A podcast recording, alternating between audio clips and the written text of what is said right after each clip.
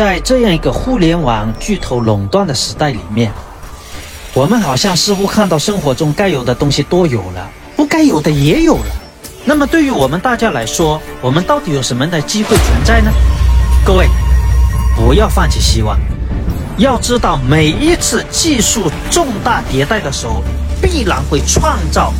大量新的机会，而且会有大量颠覆巨头的机会存在和产生。比如现在热门所谈的 Web 三，各位 Web 三到底是个什么东西？首先，跟个能告诉大家的是，Web 三是可以给大家创造一次颠覆巨头机会的这样一次重大的技术革命。那么，对于我们每一个人来说，如何从这个 Web 三里面去抓到机会呢？各位，这个时候我们就需要去了解这个 Web 三到底是个什么东西。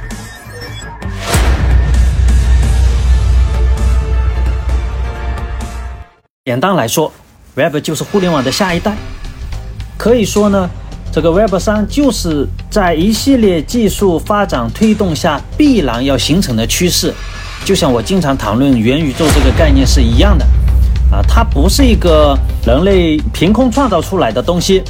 啊，也不是随包装出一个概念，啊，或者创造一个名词它就出现了，而是一系列的技术发展促使它必然会朝着这个方向去走。然后呢，我们就给这个技术呢定义了一个名字。简单来说，Web 一就是我们所熟悉的 PC 互联网那个时代啊，它的那个发展阶段呢，就是在一九九四年一直延续到二零零四年。那一个阶段呢，主要的特性就是用户是单纯的内容消费者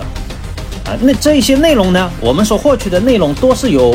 啊各大网站提供，所以我们就知道过去。啊，在国内称为四大门户，然后呢，各种新闻的门户，那用户跟这些门户之间呢，很少能够建立交互和互动。Web 一也带来了很多的弊端，什么弊端呢？会发现，在 Web 一的时候，我们是没有办法像今天一样的进行移动支付的可能性，因为一方面是那个时候整个互联网基础设施没有达到，不要说这个随时随地的移动支付了，我们就是随时随地的上网都不太可能啊。互联网的网购啊，像今天这样进入移动互联网，随时可以网购，这都不可能啊，因为我们不可能随时随地拖着一根网线然后去购买东西的吗？而且呢，那个时候这个安全呃技技术保障都还不健全啊，技术没有像今天这么完善，所以就导致了在 Web 一的时候要建立一个更开放、更互动、更交互的啊这样一种互联网的生态是基本不可能的，因为受制于当时互联网技术的制约。那么到了 Web 二的时代，我们就发现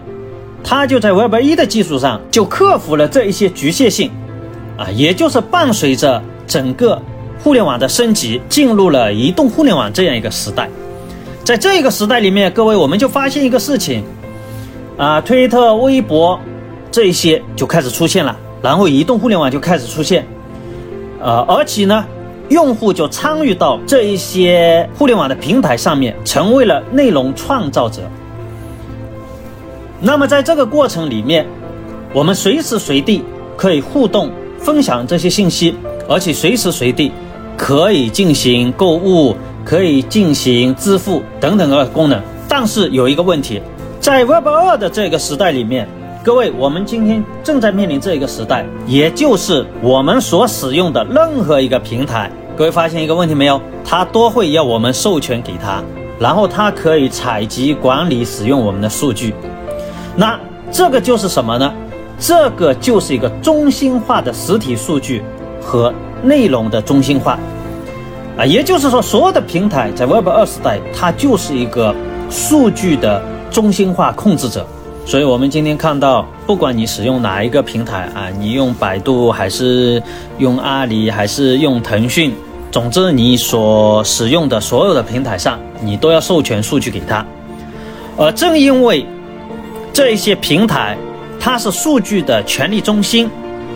也就诞生了今天所谓的大数据和大数据的商业价值就在这里。因为这一些巨头们拥有了大量的数据，所以他就希望把这些数据进行商业化。那么，在这一种利益驱使下，他们就希望把这些数据进行挖掘加工，然后再销售啊。最简单的例子啊，大家可能都了解的，比如说像京东或者像淘宝、阿里巴巴，他们拿到数据的时候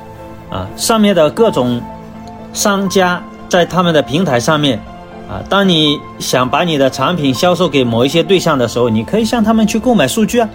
他可以告诉你哪一些数据是什么样的流量、什么样的情况啊，你就可以花钱去购买啊，啊，这是他们在自己内部生态里面做的大数据销售商业化啊。但是现在呢，还没有把这个数据放在公共流通的市场里面交易。那现在市场上讨论最多的所谓的大数据交易所，就是要把这一些他们在自己的生态里面的数据再拿到外面进行二次销售、进行公共流通的产品。那也就是说，在各位隐私权还没有确定的情况下面，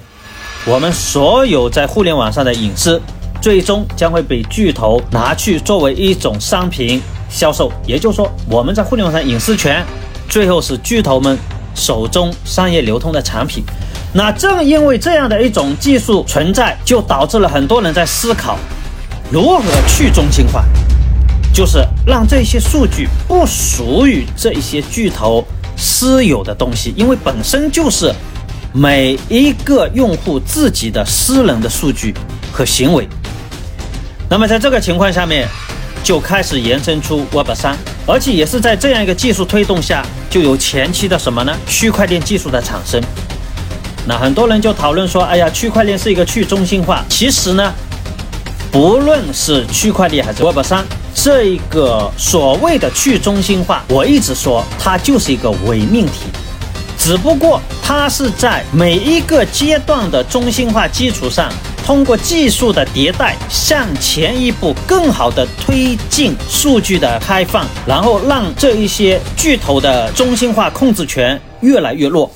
好，那么这个时候，Web 上的愿景就是以开源协议为基础，然后呢，让所有用户在上面的行为都能够有独特的编码。那这就让我们看到了什么呢？像现在这个很火爆的，这个元宇宙起来之后，这个 NFT 这个非同质化代币这样一个概念就出来了。那这是一个什么概念呢？就是说，大家借助于 NFT 这样一个非同质化的代币。它跟比特币这一些，包括以太币的这个同质化代币不同的地方，就在于每个 NFT 都是一个独一无二、不可分割的，这就是它最重要的价值。这个我最简单的比喻跟大家理解，就是说，各位我们在互联网上发生的每一种行为背后，都给你打上一个标识，不管你在上面唱一段歌。还是写一段话，还是发一张图，写一篇文章，通过 Web 三这个技术，在上面都可以直接给你标识一个 NFT。那么，当你有了这样一个 NFT 的使用权的时候，而且基于背后都是一个独特的 NFT。那么，不管你的这个声音，还是你的这一张照片，还是你发表的这篇文章，不管它在互联网上传多少次，最终它只有一个原始 NFT，就是你自己所上传的第一次的那个作品，或者你在互联网上发生的第一次的那一个行为。那么，这个就是它的唯一性和独特性，而这个也会是成为用户自己所独有的。也就是说，这个 NFT 谁上传，这个所有权就是谁的。那么这样就能够极大的削弱现在所垄断的这些巨头，他们所掌握的所谓的这个啊数据授权都要归属于他们。所以呢，Web 三在社交平台呢就会引发一次新的竞争，对整个互联网呢会带来一次新的革命。那么目前呢来看呢。Web 上的社交已经开始出现了啊，不管是这个 Facebook 现在啊改了个名字，还有这个推特啊或者谷歌啊啊，他们这些巨头都已经发现了这个 Web 三技术背后一些创新的公司或者一些新的尝试的公司啊，正在通过社交以及 Web 三的技术，然后来进入啊，想进而取代他们。但是呢，这一些公司现在呢也在着手于开发新的技术。一月二十号，推特宣布呢推出新的功能，将拥有 NFT 的用户的头像显示为六边形。啊，这个呢在业内就被认为互联网巨头向 Web 三转型的第一次尝试。那么在这个同时啊，呃，什么 Meta 啊、YouTube 啊、啊还有 Google 啊这些都宣布要推出 NFT 的产品，并且都要加入 Web 三产品的研发中间。各位，事实上呢，我们来看整个人类科技社会的变化以及互联网时代的变化，其实不论哪一个时代，只要技术出现新的变化，就多有可能诞生新的巨头。比如从过去的 Web 一到 Web 二的时代，尽管在谷歌和四大门户的垄断下面，照样诞生了 Facebook、推特，还有我们国内各种各样垂直的这些应用社交的平台就出现了。啊，你像京东啊、阿里呀，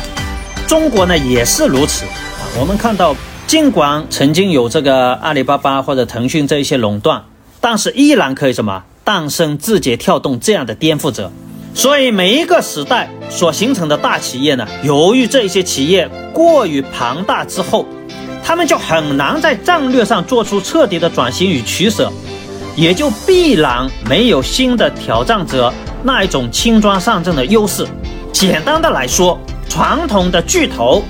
他们多有固有的路径依赖和路径决策的思维。这个就是他们传统巨头最大的弊端，也制约了他们能够彻底的转型和取舍。面对于 Web 三将要来到的这个时代，